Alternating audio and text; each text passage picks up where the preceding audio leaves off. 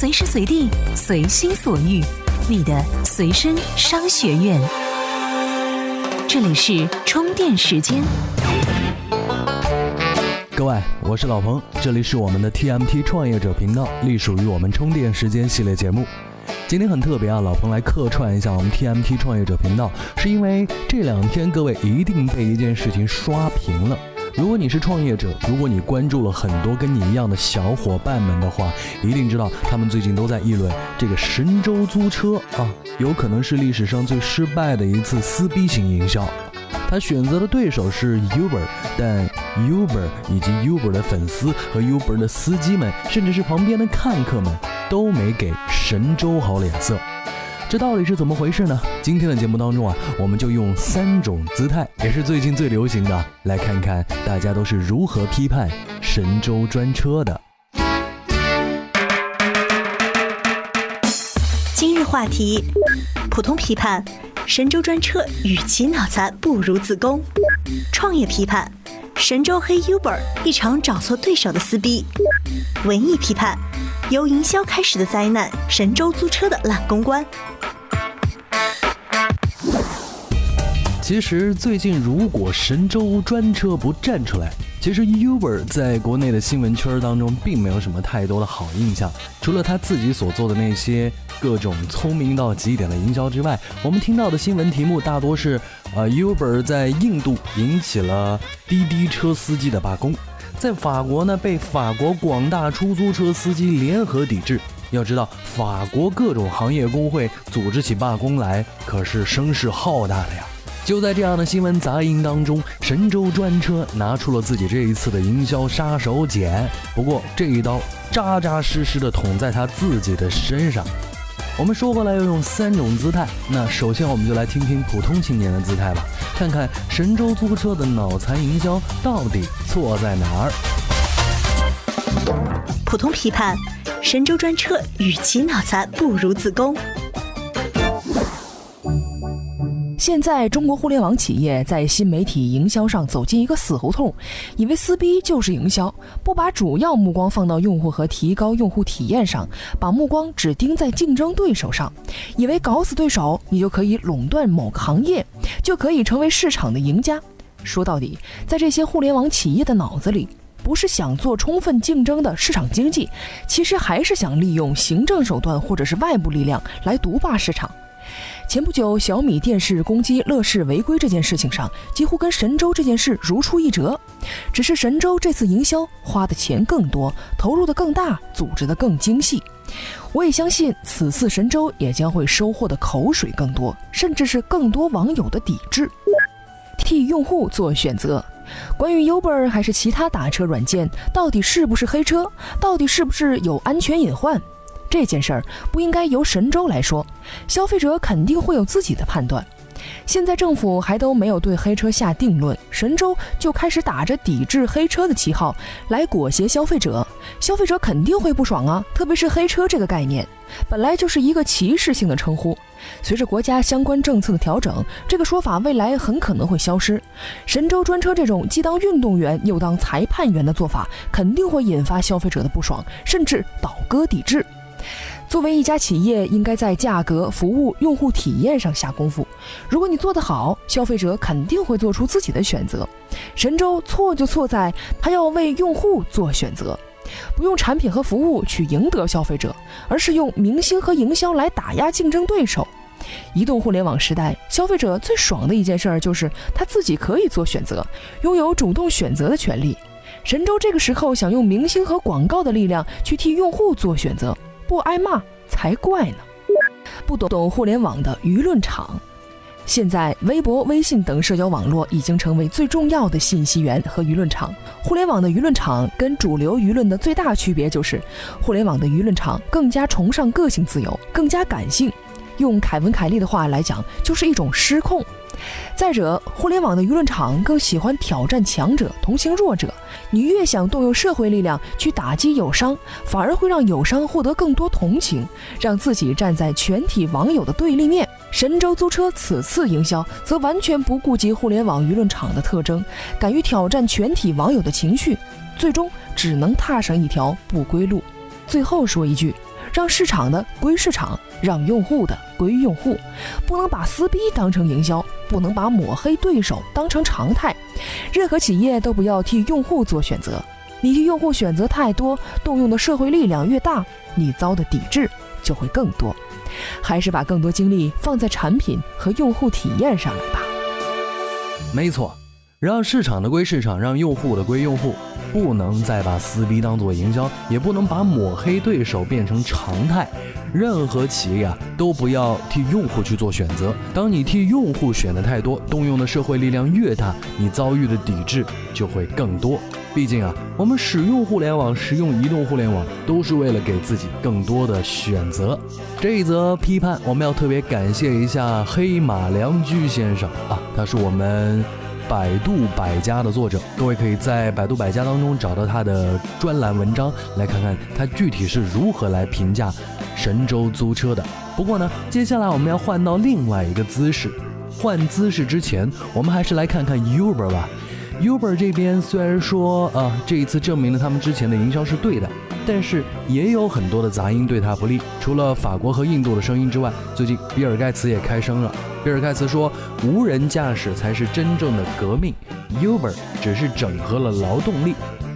这位前微软的 CEO、现任科技评论员比尔·盖茨先生是在伦敦接受《金融时报》采访的时候说出这番话的。他认为，对目前正当红的明星创业企业 Uber 来说，真正他们的经营分界线就是自动汽车，而 Uber 只是一个以更动态的方式把劳动力进行重新组织分配的公司。而就在这个前后时间段上，谷歌呢是发布了自己的自动驾驶汽车计划，而且呢发布了样车，这也让很多人联想：哎，盖茨这位评论员是不是要给谷歌站台了呢？我相信啊，比尔盖茨是变着法儿给谷歌无人车点赞呢。好吧，跳出无人车，跳出 Uber，继续回到我们批判神州租车这一次。呃，营销失败行为的战线当中，我们来看看文艺型的批判。专属于创业者的行动力量和商业参考，充电时间 TMT 创业者频道。文艺批判，由营销开始的灾难，神州租车的烂公关。天呀，神州租车请了一波公众人物，以 “Beat You，我怕黑专车”为口号，发起了一个营销活动。他们很机巧地利用恐吓、撕逼、秀下线的海报，直指专车中的黑户 Uber。其用意很明显的是以对手的短扬自己的长。天不遂人愿，海报一出，舆论大反弹。神州租车搬石砸脚，上了头条，却失了美誉度。舆论场的风云变幻，吓得海报中的主角纷纷删博声明。这次神州租车本想绑架民意、裹挟国民的民族主义情绪，撕逼 Uber，不曾想他们挑错了对象。Uber 近来一系列创业营销，在群众心里啊留下了十足的好感。同时，互联网的舆论场向来都是同情弱者对抗强者的，而 Uber 又恰巧处于弱者的一方。优步粉便自带干粮，成了这场公关战场的第一道防火墙。奥美广告的 David Ogilvy 说：“广告营销应是一次具有风度的推销产品。如今，中国的互联网营销正逐渐脱离营销的本质，朝着撕逼的不归路越走越远。只要证明了你是个坏人，我便可以代表所有人站在道德的制高点上攻击、辱骂、贬损你。因为对于一个坏人，什么手段都是不受道德约束的。”而怎样获得道德高地呢？神州租车的方法就是恐吓。其实这本就是互联网的惯用伎俩。早前的杀毒软件就是用病毒预警的图标、大红的色块对用户进行善意的提醒，使得用户不敢随意卸载掉它的产品。但已经电脑裸奔了一段时间的我，才明白电脑飞快的酸爽。现在的浏览器一般都自带防火墙，对病毒的识别能力其实已经很强了。恐吓对小白效果显著，一旦群众都知道了你的用意，又如何会把民意的刀柄交给你呢？更何况你已经代表了群众对黑车进行了道德宣判，这种既做运动员又做裁判员的行为，无疑是民众恶心至极的。大家好，我是华为企业业务中国区总裁马跃，欢迎大家收听充电时间。刚刚我们听到的这一则文艺性的批判，是来自专栏作者给郭靖一个机会，这个名字非常好记啊，给郭靖一个机会。嗯，大家去找到他的文章之后，就会理解他说这番话的用意。其实我特别同意这样一句说法，就是任何一个商业组织都没有为了某种商业行为就能对竞争对手实行合法伤害的权利，也没有任何组织永远立足于道德制高点。虽然说现在看来，Uber 并不是合法的租车型公司，或者说专车型公司，但是别忘了，我们国家改革开放过程当中有一个非常重要的经验，就是很多事情我们暂且不管，先看一看它，直到它行进到一定程度的时候，我们再去背书它、规范它，这样才能够体现出啊。黑猫或者是白猫抓到老鼠才是真正的好猫。你不让他们俩先去抓，你怎么知道谁能抓到老鼠呢？各位正在听到的是充电时间系列 TMT 创业者频道，我是老彭。今天我们在聊关于神州租车这一轮黑 Uber 的营销行为，当然我们会要用足三种姿态来批判一下。最后一种呢，也就是回到我们创业者频道的定论，也就是创业者型的批判当中，我们要来听听看。如果你是一个创业者，你应该站在哪个角度来看神州的营销行为？创业批判：神州黑 Uber 一场找错对手的撕逼。从感觉上说，现在的互联网营销都透着各种浓浓的秀下限意味，似乎没有最低，只有更低。不过，当昨天神州租车策划的一系列黑优步的营销广告案出炉后，大家终于明白，互联网营销还是有下限的。至少这次神州做的就是低于大家所能接受的。可能到现在，神州租车的文案策划以及各级头头脑脑还在纳闷儿：我们这次到底怎么了？互联网上不是特别喜欢吵架什么的，而且还特别喜欢用“撕逼”那个低俗的词儿。我们这一次不就是满足了各位看官的心理，而且还算是用了非常文雅的海报骂街方式。关键，我们的骂街内容特别的正义啊！关注公众的隐私保护，关注各位家人的人身安全，反对酒驾毒驾，反对黑车。来说说多年前的一桩旧事儿，那还是全国网民玩论坛、玩 BBS 的时候。所有办过 BBS 的朋友都应该知道，工信部有过一个电子公告业务开办许可证，简称论坛许可证。按照政策描述，所有开办论坛的网站所属公司在领取营业执照以及 ICP 证之前，必须要获得这张前置审批证。在绝大多数省份啊，这张证的办理难度是相当的难。而可笑的是，如果不去办理的话，也没有什么太大的问题。但是。当时明确有黄牛掮客出现，明码标价五万元现金即可搞定这张证，但这种支出只能是现金，且无任何凭证说明。于是，对那时绝大多数年营业额数百万元的私营城市论坛来说，五万领张证很能接受啊。但是，对具有官方背景的论坛来说，没有票据、没有保证的这笔支出，再小也没法出啊。因此，某省就出现了民间论坛大多持证了，官方论坛都是无证经营的怪现象。本来无证也就无证，一直有当地的网宣以及公安系统的网监时常监管着，也挺好的。但是后来好些个地方开始出现了恶意举报，即当地主要论坛被人匿名举报查封停站，想来必是本地竞争论坛所为，于是反举报，大家都停战。这件事儿最后在业界闹腾的挺大的，因为他开了一个很不好的头儿，即违背了中国人最看重的“己所不欲，勿施于人”的道德准则。一方面，大家都明白有些狗法犯规，违背市场发展规律，甚至成为少数人的利益输送链；但当自己无法逃脱其中时，却会用它为自己的小九九打算盘。正如满清入关后强行剃发结辫，就会有汉人向官府举报伶人不肯剃发。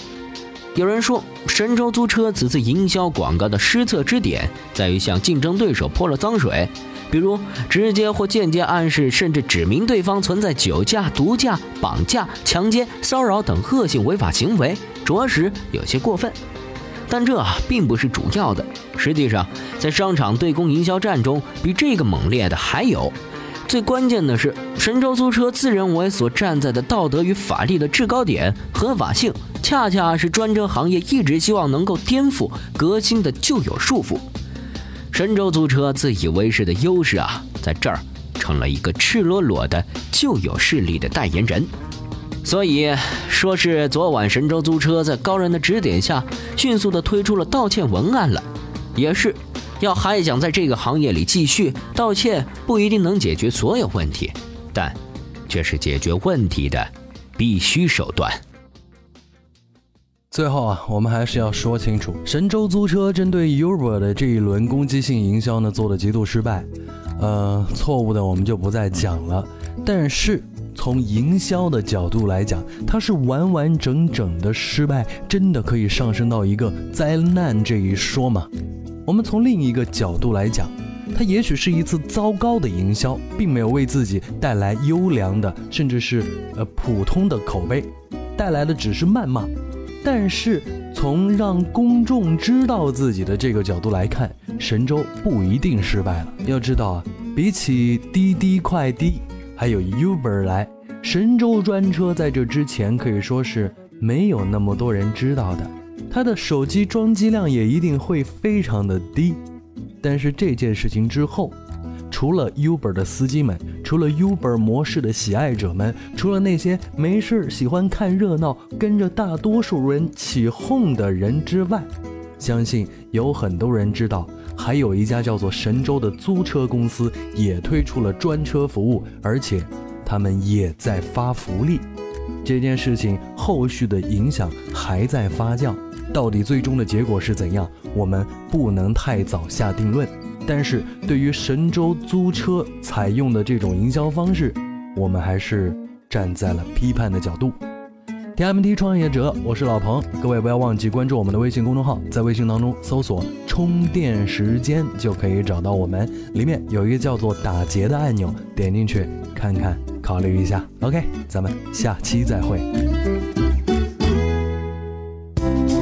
怎么样关注我们的微信公众号呢？您在微信内搜索“充电时间”就可以找到加 V 的我们了。关注后赶紧开始每日签到，积分可以兑换礼品哦。